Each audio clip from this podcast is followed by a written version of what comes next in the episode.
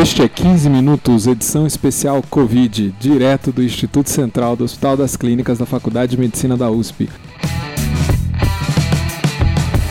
Para uma conversa rápida sobre o coronavírus. Estou aqui com o Dr. Rodrigo Brandão, supervisor do Pronto Socorro. Tudo bem, Dr. Rodrigo? Tudo bom, Júlio.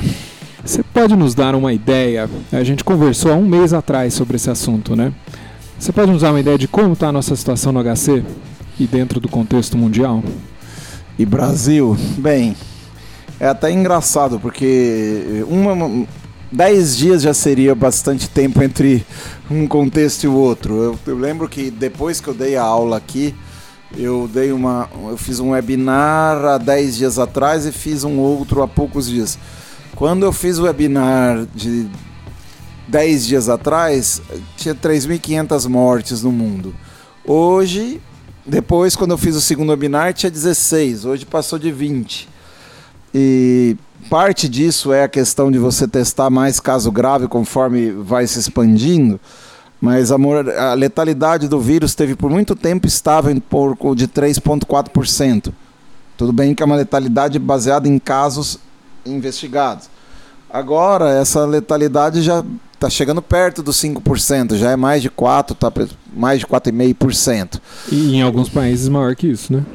É, nós tivemos a, a Itália que hoje conseguiu ultrapassar 10% de letalidade. Eu imagino que estejam testando menos. Eu estava esperando o momento que a Itália ia começar a diminuir a letalidade, mas eu acho que.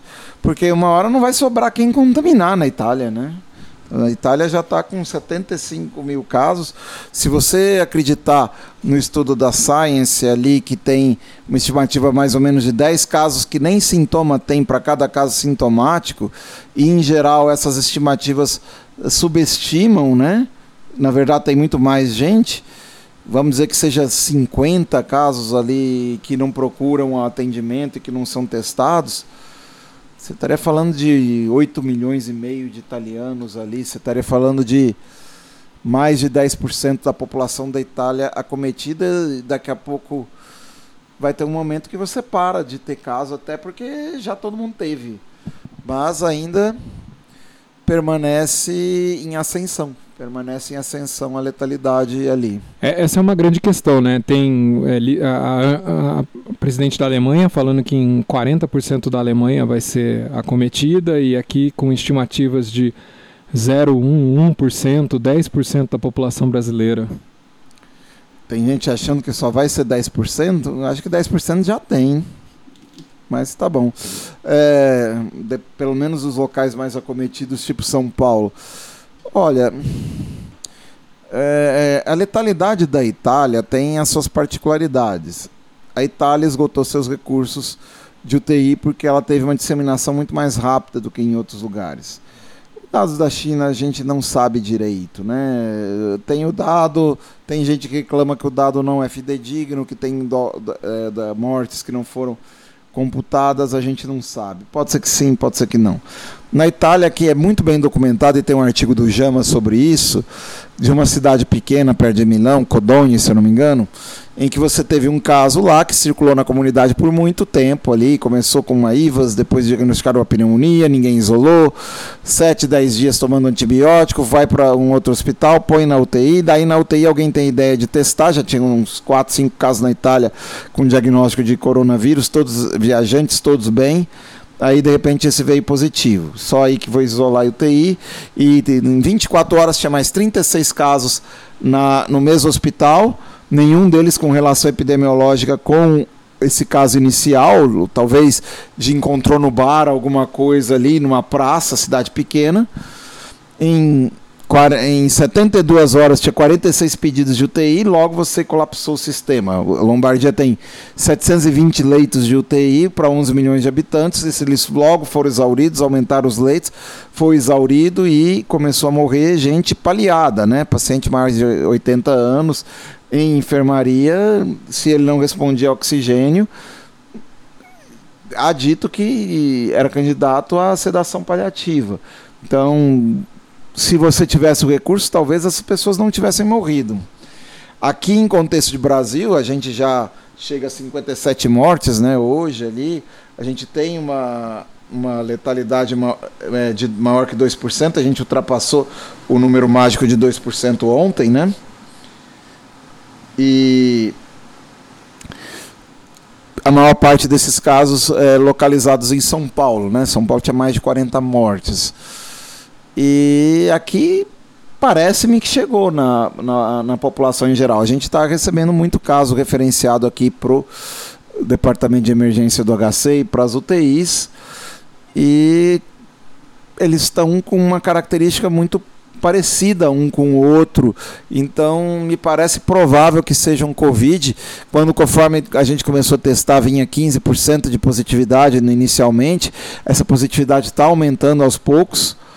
Talvez tenha que reavaliar o método, porque suave nasal é 60% de sensibilidade só e se há uma coisa que ficou bem definida na doença é que sintoma de vias aéreas superiores não é muito frequente. Então, será que o suave nasal vai fazer muito diagnóstico? Será que lavado não vai fazer? Mas aí você tem que validar a técnica e aqui o HC está lutando para isso. A gente há uns 10, 15 dias atrás, não estava recebendo praticamente nenhum paciente, ou os primeiros que começaram a chegar eram todos leves, a gente conseguia dar alta, né? Mesmo Mudou de... radicalmente. Né? Ah, mesmo depois de que começou a, a, o caso, que antes até era a equipe da infectologia que estava atendendo esses casos. Quando a gente começou a atender esses casos na segunda-feira, eu ainda tinha um caso ou outro que precisava internar, mas basicamente a minha função era lá esvaziar o gripário de casos leves. Então eu atendia 8, 9, 10 pessoas, já dava alta para todos ali, depois aparecia mais uns. Apesar da gente ser uma unidade mais referenciada, a gente tem algum tipo de atendimento de porta. E depois isso foi diminuindo. Hoje eu fui lá, eu, nós demos alta para um ou dois, a maior parte internou. A lista que eu vi de ontem de casos que a gente mandou para UTI ou coisa assim, boa parte veio positiva. E a recomendação nossa como instituição está sendo: se tem menos de três dias de sintomas, chega aqui, a gente nem coleta, porque não vai vir positivo mesmo. Aí quando, quando tem mais de três dias a gente coleta aqui e a gente reavalia o momento de recoleta se vier negativo. Se vem positivo a gente já sabe o que, que é. E, e a gravidade dos pacientes está vindo cada vez maior também, né? É, todo dia, é, todo dia a gente está entubando o paciente. Diz que é doença de mais, né? jovem, né? de velho, né? Mas vem bastante velho, idosos mesmo, maior de 60 anos, a maior parte dos casos graves. Mas aqui nós temos uns. Uh, hoje é, me chegou pelo menos um 4 ou 5 pacientes jovens. E, e, se você for ver a corte da, da China, é, a, a mediana de idade era 47 anos. Quando o paciente que ia para UTI, era a mediana ia para 63. Mas na verdade, até o que eu tenho visto é bastante vidro fosco, bastante, bastante ali.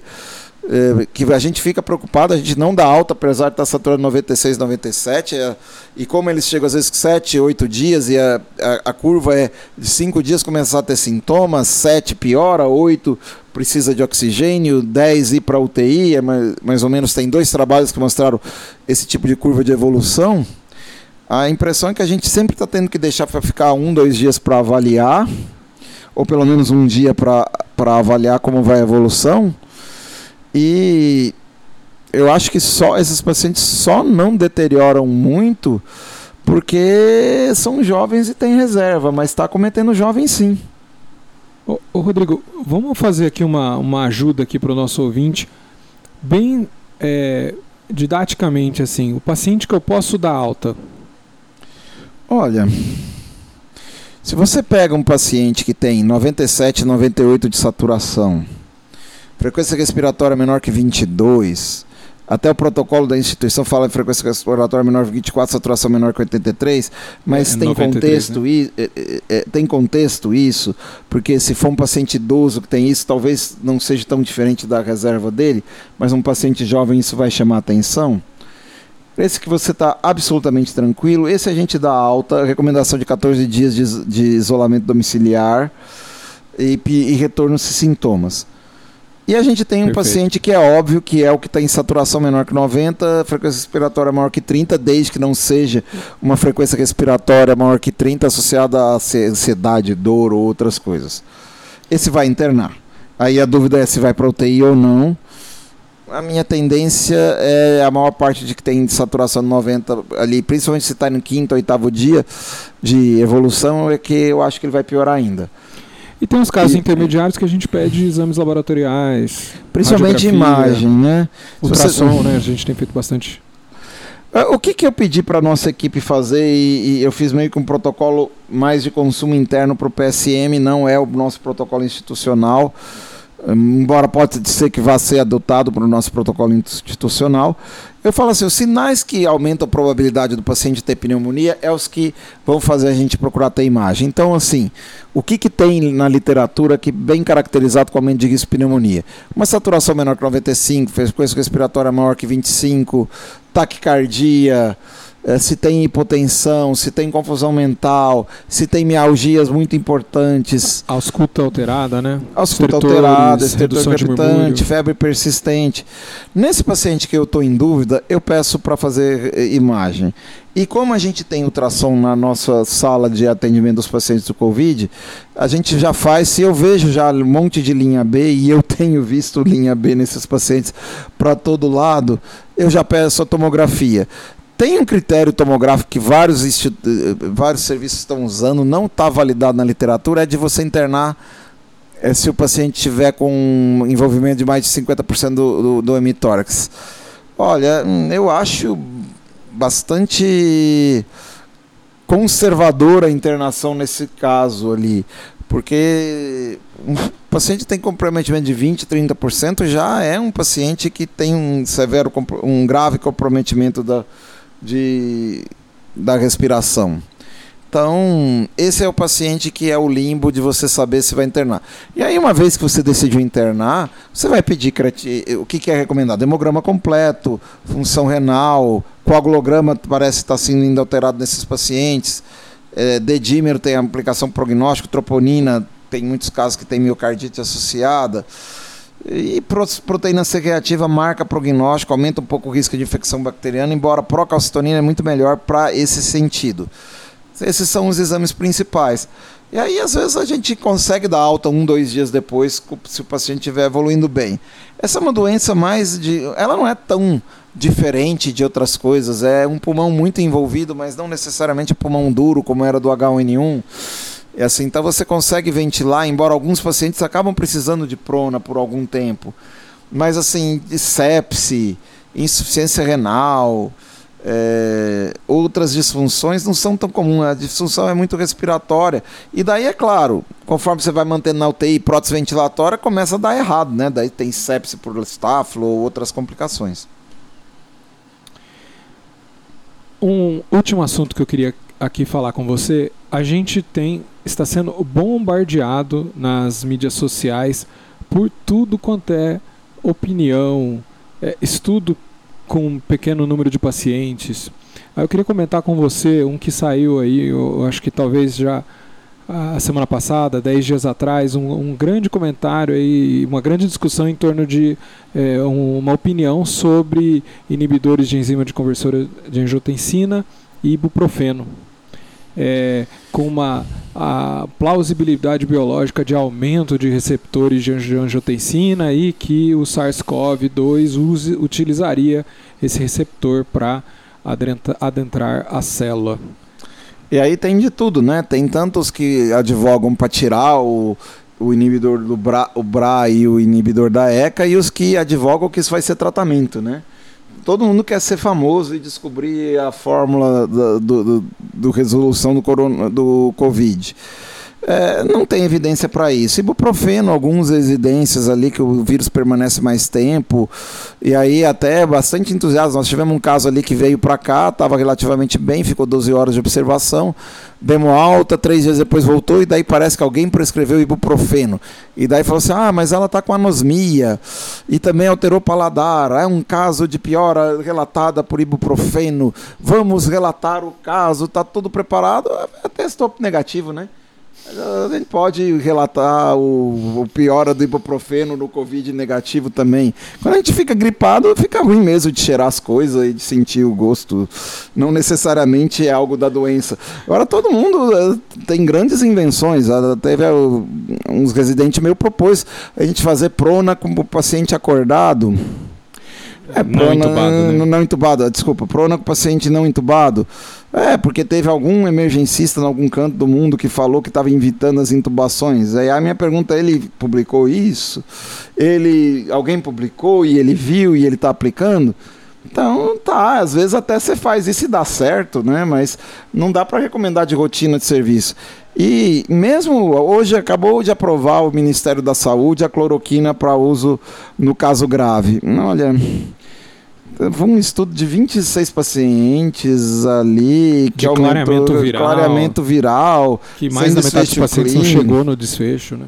Mais ou menos, uns seis pacientes não chegaram no desfecho, né? Um, É, um negócio assim meio ali. Se isso tivesse sido publicado antes da, dessa epidemia, eu- talvez o Shit Journal acertasse a publicação. Agora que é no meio da, da, da- da- da epidemia, alguém publica isso. Isso é impublicável, um trabalho desse. Só que no meio de epidemia, claro. O que, que eu tô lendo de relato de casos de ultrassom de paciente Covid ali para lá, para cá, assim, qual que vai ser o valor, né? Vamos esperar a primeira série de casos, mas já tem um monte. Eu já vi, eu abro todo dia para ver novas evidências do Covid.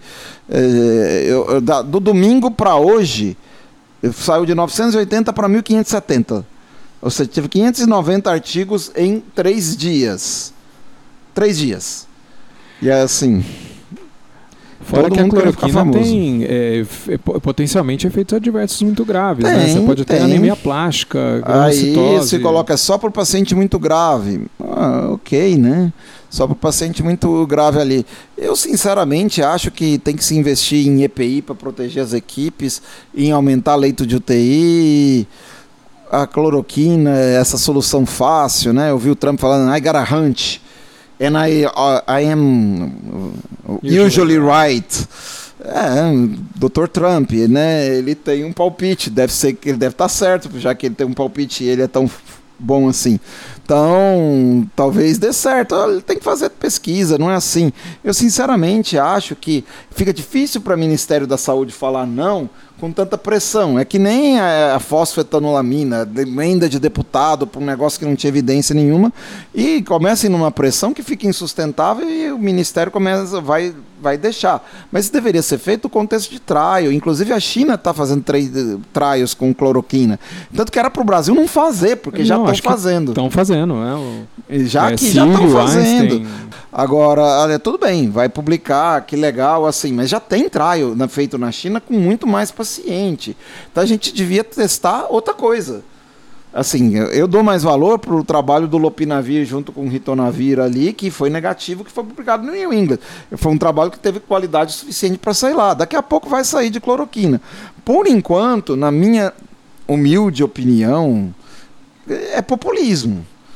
Eu investe em EPI, investe em educação, investe em treinar a equipe com paramentação e por aí vai. Quando sair o trabalho, a gente dá cloroquina, né? Perfeito. É, continuamos semana que vem, mais um boletim? Ok, mais um boletim semana que vem.